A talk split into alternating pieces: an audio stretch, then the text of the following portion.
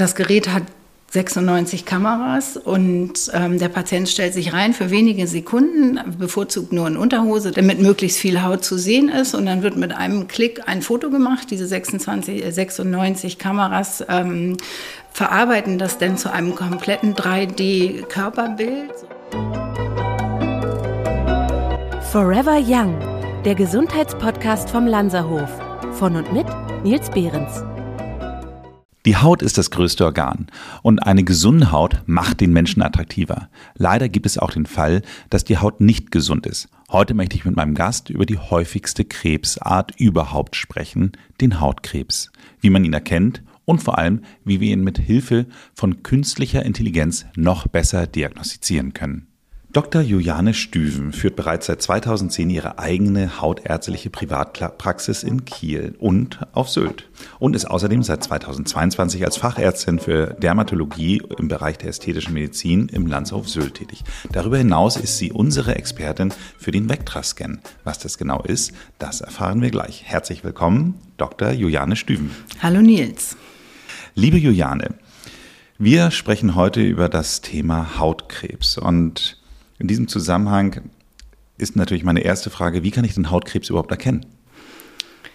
Ja, das ist ja das Schöne, dass der Hautkrebs auf der Haut sitzt. Also das heißt, im Prinzip könnte man ja denken, dass man ihn sofort sieht. Aber da gibt es doch viele Kriterien, die man beachten sollte. Wichtig ist regelmäßig eine ähm, Untersuchung der kompletten Hautoberfläche durchführen zu lassen. Und ähm, alles, was da nicht hingehört, ist natürlich einen Blick wert. Und alles, was sich auch im Laufe der Jahre verändert, sollte man im Blick behalten. Und ähm, das wird natürlich am besten fachmännisch untersucht. Man sollte selber auch aufmerksam sein äh, und Veränderungen beobachten und auf jeden Fall einmal im Jahr den Hautarzt besuchen. Ja, ich finde es so schön, der Professor Steinkraus, der sagt das immer so schön, es ist eigentlich wahrscheinlich eine der niederschwelligsten Untersuchungen, die man sich überhaupt vorstellen kann, weil man ja im Grunde genommen eigentlich nur einen Raum braucht, ein bisschen gutes Licht und äh, einen, wie du sagst, geschulten Arzt, der sich das dann alles anschaut. Das heißt also im Gegensatz zu, ich sage jetzt mal, einer Darmkrebsvorsorge, wo man dann, äh, ich sag mal, eine aufwendige Koloskopie machen muss oder, oder andere Vorsorgen, wo man dann vielleicht andere Technologien braucht, brauchst du ja eigentlich nicht viel, oder? Eigentlich nicht. Also wie gesagt, das geschulte Auge ist schon wichtig und eine Lupe, um vielleicht auch ähm, mikroskopisch die ähm, Flecken zu betrachten, die sich unter Umständen verändern könnten oder bereits verändert haben. Und natürlich, was auch gut wäre, wäre eben eine gute Dokumentation. Mhm. Sag mal, nur einfach mal, um ein bisschen die Motivation auch dafür rauszugeben, kann ich dann an Hautkrebs eigentlich sterben? Das heißt also, ist das vielleicht etwas, wo ich sage, so, naja, wenn es dann bemerkt wird, dann kann ich mich immer noch drum kümmern oder ist das schon wirklich gefährlich?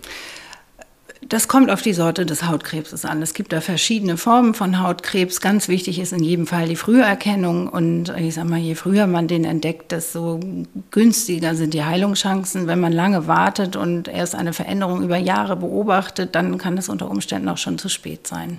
Hm. Welche Form des Hautkrebs gibt es denn?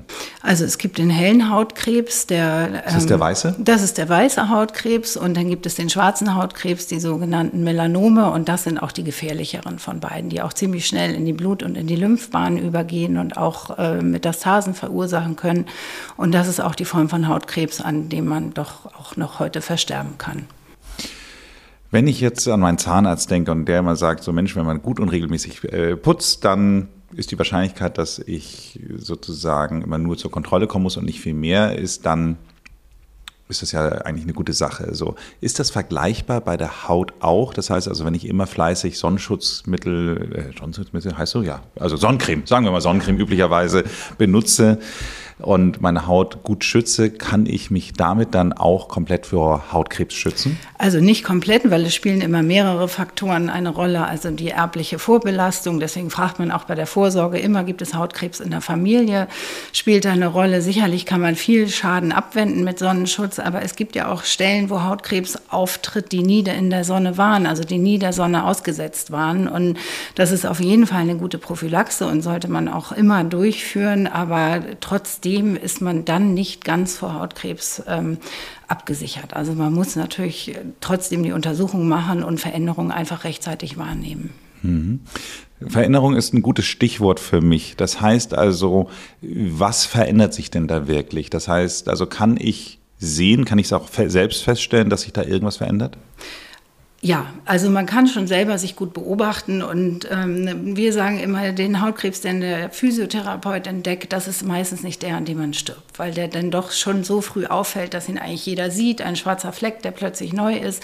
Aber es gibt eben auch Feinheiten, wo die Veränderungen so minimal sind, dass sie also tatsächlich nur mikroskopisch zu sehen sind, also im sogenannten Auflichtmikroskop. Wir haben da eine Lupe zur Verfügung, die 15 bis 30-fach vergrößert, wo man eben die Pigmentstruktur der Flecken sich genauer anschaut ansehen kann. Und wenn man da kleinste Veränderungen eben schon wahrnimmt, bevor man sie mit dem bloßen Auge sehen kann, ähm, dann ist man natürlich in der Früherkennung besser davor als mit bloßem Auge. Aber im Grunde genommen äh, macht es auch schon Sinn, sich selber da gründlich zu beobachten. Ich finde es ganz interessant. Ich weiß noch genau, wie ich das erste Mal beim Hautarzt war und ich habe hier so im, im Dekolleté, sagt man bei Männern auch Dekolleté? Ja, kann man schon mhm. sagen. Ne? Ja. Im Dekolleté-Bereich habe ich so einen relativ großen äh, Leberfleck, würde ich jetzt so einfach mal üblicherweise sagen, der aber auch so einen ganz kleinen, so ich würde mal sagen, wahrscheinlich einen Millimeter vorsteht. Und ich dachte immer so, oh, das ist bestimmt was ganz Schlimmes. Und da weiß ich noch genau, wie ich das erste Mal beim Hautarzt war. Und dann sagte er so, nee, das ist ungefährlich. Aber der hat mir dann so ein mini, mini, mini klein, ich würde mal sagen, also wirklich so groß wie der Kopf einer, einer Stecknadel den hat er mir dann entfernt, weil der eben halt kohlrabenschwarz war. Das heißt, kann man sagen, also kann ich da irgendwas draus ableiten? Kann ich da eine, eine Art Regel draus machen? Klein und schwarz gefährlich, groß und aufliegend ungefährlich? Nein, also keine Regel. Es gibt auch große aufliegende, weit fortgeschrittene Tumoren, die sind dann auch groß und aufliegend. Klein und schwarz, wenn sonst alles flach und hellbraun ist, ist klein und schwarz schon nochmal ein extra Blick wert. Ähm, es gibt größere aufliegende Tumoren, sagt man dazu ja auch, auch selbst wenn es Verhornungsstörungen sind, sogenannte seborrhoische Keratosen oder im... Sind das die Alterswarzen? Äh, ich wollte es gerade sagen, ja, die Alterswarzen. Ähm, die sehen auch manchmal beeindruckend aus, sind richtig schwarz und rau, ähm, äh, dass man, aber sagen könnte, oh Gott, das sieht jetzt gefährlich aus. Ähm, Trotzdem gibt es eben auch Krebsformen, die groß sind und äh, anfangen zu bluten und äh, in der Oberfläche unruhig werden. Und dann ist es aber auch schon sehr fortgeschritten. Sehr ja? fortgeschritten. Das sehr heißt, fortgeschritten. Deswegen kann man eben nicht sagen, alles, was vorsteht, ist gut. Ja, wenn man zu lange wartet, steht natürlich ein Melanom auch vor. Aber ähm, ja, wichtig ist eben die Beobachtung, die Veränderung im Verlauf, dass man einfach sieht, ich habe mein Leben lang 40, 50 Flecken gehabt, die sind alle an der gleichen Stelle, sind alle gleich groß. Ähm, und plötzlich habe ich einen 51., der irgendwie doch ganz anders aussieht. Und ähm, das ist entscheidend. Darf ich aber trotzdem dann nochmal fragen, du hast jetzt gesagt, wenn es blutet, wenn der Anfang zu bluten ist, schon wahrscheinlich dann etwas fortgeschritten. Kann es aber sein, dass vielleicht vorher etwas entsteht wie Jucken, sage ich jetzt mal sowas, oder ist das auch schon fortgeschritten? Nee, das kann schon sein, dass das vorher passiert. Das ist auch eine Frage, die man stellt neben der Familienanamnese, dass man eben sagt, ist Ihnen irgendwas aufgefallen, hat was geblutet, gejuckt oder ist irgendwas ungewöhnlich. Ich habe es auch schon erlebt, dass ähm, Patienten zu mir gesagt haben, also man guckt die Flecken durch, die sind alle gleichmäßig und die Patientin oder der Patient sagt, ähm, ja, der, der ist juckt, da hat sie irgendwie das Gefühl, der kribbelt manchmal. Das ist immer so ein Zeichen, dass da vielleicht Bewegung drin ist. Also das habe ich auch schon erlebt, dass was optisch noch nicht äh, sichtbar war und der Patient einfach gefühlt hat, da tut sich was. Ja, das gibt es auch. Ist sehr, sehr selten, habe ich aber persönlich schon erlebt. Wenn ich mich richtig daran erinnere, ich möchte nicht mich hundertprozentig festlegen, aber ich glaube tatsächlich war das, das erste Mal mit 16 beim Hautarzt und da hat er dann auch, glaube ich, schon tatsächlich was weggeschnitten. Aber äh, kann auch sein, dass ich erst 18, äh, dass ich doch schon 18 war. Nichtsdestotrotz ist meine Frage, können denn auch Kinder schon Hautarzt kriegen? Äh, Hautarzt kriegen, können Kinder Hautarzt kriegen? Oh Gott, ja. ich habe jetzt einen Hautarzt bekommen. Nein, ich möchte sagen, können auch Kinder Hautkrebs bekommen? Und falls ja, ab wann sollte man denn eigentlich in die Vorsorgeuntersuchung gehen? Ja, auch das ist sehr individuell. Also die Zahl der Leberflecken oder das, was, ich, was wir als Nevuszell-Nevi bezeichnen, die ist ja genetisch vorprogrammiert, die entwickelt sich im Laufe der Zeit. Das ist auch so, viele Patienten sagen, oh Gott, ich hatte doch immer nur so wenig, es werden immer mehr. Das ist also relativ normal. Und wenn Kinder schon viele Leberflecken haben, dann sollte man die auch schon untersuchen. Ähm, vielleicht nicht einmal jährlich, wenn man feststellt, die sind alle äh, gleichmäßig strukturiert, dann reicht da vielleicht auch alle zwei Jahre. Aber auch da ist einfach der Verlauf wichtig wichtig. Also die Flecken wachsen natürlich mit, sie dürfen sich aber so in sich nicht weiter verändern, ähm, keine unterschiedlichen Farben bekommen. Ähm, das ist eben davon abhängig, wie der Befund zu Anfang ist. Aber äh, nun sag doch mal trotzdem ein Alter. Das heißt also, gehe ich mit einem Sechsjährigen oder 16-Jährigen oder, oder. Wenn ein sechsjähriges Kind schon 25 Leberflecken hat, lasse ich die regelmäßig kontrollieren. Wenn die Eltern vielleicht schon viele haben oder wenn es da in der Vorgeschichte welche äh, Hautkrebs gegeben hat in der Familie, ähm, wenn jemand bis 25 noch keinen einzigen Leberfleck entdeckt hat, muss ich natürlich auch keine Vorsorge machen. Also es ist wirklich sehr individuell. Und ich habe es auch schon erlebt, ähm, dass Kinder auch tatsächlich schon Melanome entwickelt haben. Das ist aber sehr, sehr selten. Mhm. Würde man das auch in den Blutwerten sehen, wenn ich äh, Hautkrebs habe? Nein, also es gibt einen äh, sogenannten Tumormarker, der heißt S100. Wenn man eine Melanomdiagnose gestellt hat, äh, untersucht man einmal das Blut auf diesen Tumormarker, um einen Status quo zu haben. Und im Verlauf äh, ist es dann empfohlen, diesen Tumormarker im Abstand von mehreren Jahren immer mal wieder zu bestimmen, um rechtzeitig eventuell Metastasen oder einfach eine Aktivität äh, des Tumors zu entdecken oder vielleicht eines Zweitmelanoms. Aber es dient nicht zu Diagnosezwecken. Okay. Und Sag mal, wenn ich jetzt regelmäßig zu dir komme, sagen wir mal so einmal im Jahr, dann äh, kenne ich das eben halt so durch, also mein, mein, mein Stammarzt ist ja der Professor Steinkaus in Hamburg und äh, eigentlich schneidet der fast immer irgendwas weg, um ganz sicher zu gehen. So. Und da ist jetzt die Frage, äh, was passiert damit dann genau? Also die werden jetzt äh, eingeschnitten, also die werden ausgeschnitten, dann werden sie irgendwann eingeschickt. Genau. Und äh, was passiert da genau? Die werden dann, ähm, ich nenne es jetzt mal eingelegt, die werden ja in Formalin weggeschickt, damit es sozusagen frisch bleibt. Dann werden die in Paraffinblöcken aufbereitet, in Scheiben geschnitten und unter Mikroskop untersucht. Ähm, wenn man denn Fälle von Hautkrebs hat, also ich bin kein Histopathologe, aber ähm, das wird dann, ähm, gibt es noch so bestimmte Immunmarker, die untersucht werden, um zu sehen, ob gewisse Zellen Antigene haben, die auch Tumoren haben. Und da kann man dann genau sagen, in welchem Stadium sich das befindet, ob der Tumor im Gesunden entfernt ist, wie die Tumordicke ist. Davon hängt auch das Risiko ab und auch äh, wie die, die weitere Behandlung hängt auch davon ab. Deswegen ist diese feingewebliche Untersuchung, wie es auch heißt, äh, ganz wichtig. Nicht? Dass man nicht einfach rausschneidet und entsorgt, sondern dass man eben einfach guckt, ist es wirklich gut und wenn nicht, wie weit ist es nicht gut. Hm. Also ich weiß ja seit ungefähr einem Jahr, ich glaube, es ist, fällt genau auf den Tag, als wir uns kennengelernt haben, nämlich in München. Da waren wir zusammen an der Universitätsklinik und haben uns ein Gerät angeschaut. Und dieses Gerät heißt Vectra, also nicht zu verwechseln mit dem Opel, sondern ist eben halt eine, eine High-End-Maschine, die wir jetzt hier auch am Lanzerhof auf Sylt haben. Und seitdem weiß ich, ich habe 440 Läsion hieß es da, glaube ich, dann irgendwo sowas. Das ist ja schon einfach eine Menge. Aber nichtsdestotrotz, vielleicht kannst du ja einmal äh, besser erklären als ich, was jetzt dieser Vectra ist. Ja, der Vectra-Scan, das ist ein Gerät, das ist also, ich sag mal, raumfüllend. Also es sieht fast, also es ist größer als ein CT-Gerät. Ähm, man kann es ein bisschen vergleichen mit diesen Scannern am Flughafen, wo man einmal durchgehen muss an der Sicherheitskontrolle. Ähm, das Gerät hat 96 Kameras und ähm, der Patient stellt sich rein für wenige Sekunden, bevorzugt nur in Unterhose, damit natürlich möglichst oder viel nackt. Haut, oder nackt, damit möglichst viel Haut zu sehen ist und dann wird mit einem Klick ein Foto gemacht. Diese 26, 96 Kameras ähm, verarbeiten das denn zu einem kompletten 3D-Körperbild, so dass ich dann ähm, die gesamte Hautoberfläche in einem Foto habe. Also quasi ein Ganzkörperbild, was ich dann auf dem Bildschirm per Touchscreen drehen kann in alle Richtungen. Ich kann dem Patienten unter die Achseln, zwischen die Beine, überall hinschauen und mir die Haut wirklich in einer exzellenten Auflösung ansehen. Also selbst mit Lesebrille fast besser, also wie gesagt, fast besser als mit Lesebrille ohne Foto. Ne? Mhm.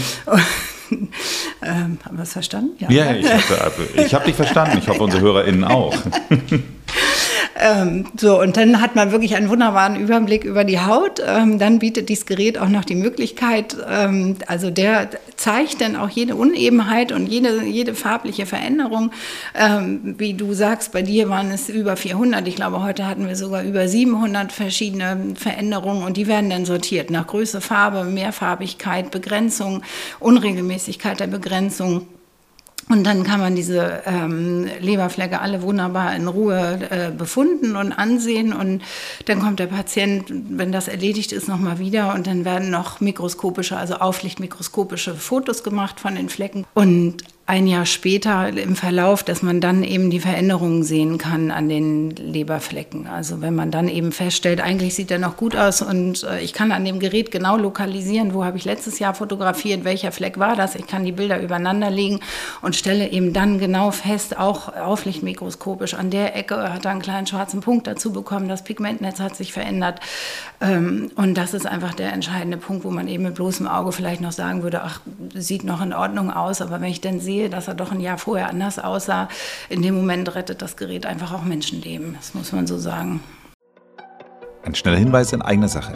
Falls ihr auch Lust bekommen habt, auf Sylt zu arbeiten, dann schaut doch mal unter landshof.com slash karriere.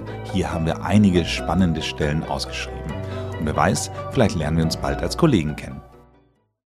Was ich so faszinierend finde, ist tatsächlich, wenn man sich überlegt, der hat ja wirklich dann fleißig gezählt und wenn er dann 717, waren es dann heute, wie du richtig gesagt hast, bei mir 717 Punkte einfach mal markiert waren, wobei da auch ein äh, Kaugummi-Tattoo von äh, Leni dann dabei war. Also herzliche Grüße nochmal an Leni, danke für das Kaugummi-Tattoo. Also nichtsdestotrotz, ich möchte an dieser Stelle nochmal sagen, da finde ich, gibt so eine Maschine, damit möchte ich jetzt nicht deine, deine Kategorie sozusagen der, der Ärzteschaft jetzt irgendwie äh, anzweifeln oder sowas, aber trotz allem, ich finde einfach die Tatsache, dass eine Maschine 717 Sachen detektiert und alle dann in einem Raster darstellt, in einer, einer kompletten Übersicht, das gibt mir schon eine gewisse Sicherheit. Plus, und das fand ich eben halt auch nochmal sehr eindrucksvoll, ist da ja auch nochmal dann so eine künstliche Intelligenz, die dann dir auch nochmal anmarkert, was denn die Maschine glaubt, was vielleicht nochmal ein, ein ungewöhnlicher Fall ist. Und das ist für mich etwas, was ich total ja, also da, da bin ich vielleicht auch, habe ich eine hohe technische Affinität, aber ich finde es einfach eine, hat eine sehr hohe Faszination. Ja. ja, so geht es den Patienten auch und so geht es mir natürlich auch, nicht? Nach über 20 Jahren in der Dermatologie. Es gibt kleinere Geräte, wo man Stück für Stück fotografieren kann oder einzelne Flecken aufnehmen kann, aber das ist schon faszinierend, dass man das alles im Ganzen sieht und eben auch diese Unterstützung hat bei den 1000 oder wie gesagt, du hast jetzt deine 717, ich habe schon Patienten gehabt mit 4400, der kann ähm, auch, ich kann einen Filter Filter drauflegen. Aber das war jetzt kein Dalmatiner. Nein, das war ein, auch noch ein Mensch. Ein, ein Mensch, ja, mhm. genau. Es werden, wie gesagt, der fotografiert natürlich auch jede Sommersprosse oder nimmt sie zur Kenntnis und ich ähm, kann Filter auswählen und kann dann jetzt zum Beispiel aus diesen 4000 Flecken sagen, zeig mir alle mit unregelmäßiger Begrenzung.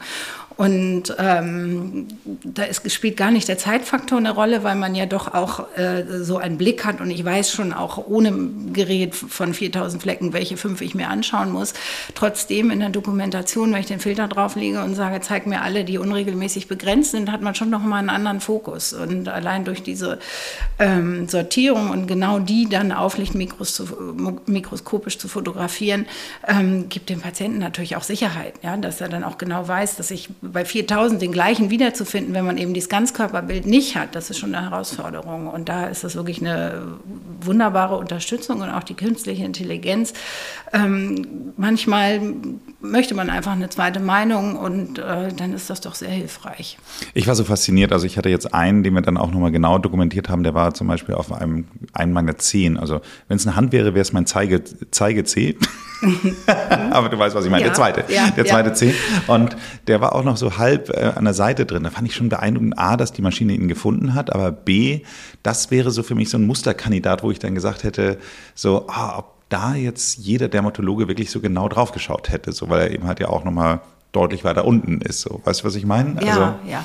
ja, das hoffe ich, dass es so wäre. Nicht? Also grundsätzlich, ja, ist, es, grundsätzlich ist das natürlich die, die Hautkrebsvorsorge, alle einsehbaren Haut- und Schleimhäute, das gehört dazu. Und da muss man auch sagen, selbst mit dem Vectrascan ähm, gibt es trotzdem noch Regionen, also genital, wenn die Patienten eben die Unterhose anlassen, unter den Fußsohlen, Kopfhaut, Mundhöhle, das sind eben immer Sachen, die man trotzdem, die kann einem das Vectrascan auch nicht abnehmen. Aber wenn man das dann komplettiert, komplettiert und ähm, das kombiniert, nicht die fachliche Erfahrung, die Expertise und dennoch die Unterstützung des Vectrascan hat, also besser geht's nicht. Ja, genau, das würde ich eigentlich auch so sagen. Also ich glaube, man muss natürlich auch ein Vertrauen zu dem Arzt haben, aber diese Kombination aus einer guten Hautärztin wie in deinem Fall, aber dann nochmal mit dieser High-End-technischen Unterstützung, muss ich wirklich sagen, gibt mir ein extrem gutes Gefühl. Die Und Frage, mir auch. Ja, sehr gut.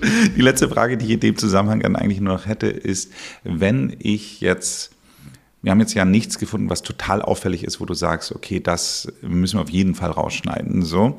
Das heißt aber, wenn ich jetzt in einem halben Jahr wiederkommen würde, das ist ja so üblich, wenn man sagt, komm, den gucken wir uns noch mal in einem halben Jahr an. Was passiert dann? Stelle ich mich dann wieder rein? Ja. Und dann Ja. merkt die Maschine, was sich verändert hat. Ja. Spannend. Also total spannend. Ich, ich möchte jetzt schon einen Termin machen für in sechs Monaten und äh, dann äh, hoffe ich, dass wir uns wiedersehen und dann hoffe ich auch, dass nicht äh, wieder der nächste 300er Sprung ist. Ich hoffe einfach, dass die Messung in München eine andere war als die andere, weil äh, ich glaube, in einem Jahr 300 Punkte dazu gewinnen würde mich jetzt irgendwie dann doch in diesem Fall sehr irritieren. Ich habe eine allerletzte Frage. Was würdest du sagen, wenn äh, jemand wie ich, der eben 717 von diesen Punkten hat, was ist trotzdem die Routine, die du normalerweise empfehlen würdest? Würdest du sagen, komm einmal im Jahr, komm alle halbe Jahr? Also sollten Menschen wie ich häufiger als einmal im Jahr kommen? Ja. Also du hast wirklich sehr viele Läsionen und wir haben ja dann auch ähm, auflichtmikroskopisch gesehen, dass sie teilweise etwas unregelmäßig pigmentiert sind. Du hast ja auch berichtet, dass schon hier und da mal was operiert worden ist. Also du bist wirklich so ein Fall, ähm, wo man sagen würde, um sicher zu gehen. Also ich persönlich jetzt, ich denke, da, das äh, ist ja, also ich würde es empfehlen, alle sechs Monate zu kontrollieren. Okay. Das heißt also, der Tipp an unsere HörerInnen zum Abschluss. Tut ja auch nicht weh. Nein, es tut überhaupt nicht und ist ja immer nett mit dir. Also der Tipp an unsere Hörerinnen ist, dass man einfach mal gucken sollte, ob man das Gefühl hat, dass man viel, mittel oder wenig äh, Leberflecken hat, dass man auf jeden Fall die regelmäßige Untersuchung haben sollte und äh, man vielleicht auch gucken kann, ob vielleicht ein Vectra-Scan in der Nähe ist oder aber zu uns zum Landshof auf Sylt kommen, oder? Auf jeden Fall. Dann ja, äh, lernen Sie alle auch mal Juliane kennen. Vielen Dank fürs Gespräch. sehr gerne. Wie ist es denn eigentlich, wenn du jetzt so viel Hightech hast? Fehlt dir die dann manchmal auch schon in deiner Alltagspraxis? Ja, aber es kann, ja, auf jeden Fall. Also es ist schon sehr, wird man schon sehr verwöhnt hier. Wenn Ihnen diese Folge gefallen hat, dann hören Sie sich doch auch mal die Folge Nummer 67 an. Hier spreche ich mit Professor Dr. Volker Steinkraus über das Thema Rosacea, wie man es effektiv behandeln kann. Abonnieren Sie diesen Podcast, damit Sie keine Folge verpassen. Ansonsten machen Sie es gut und bleiben Sie jung.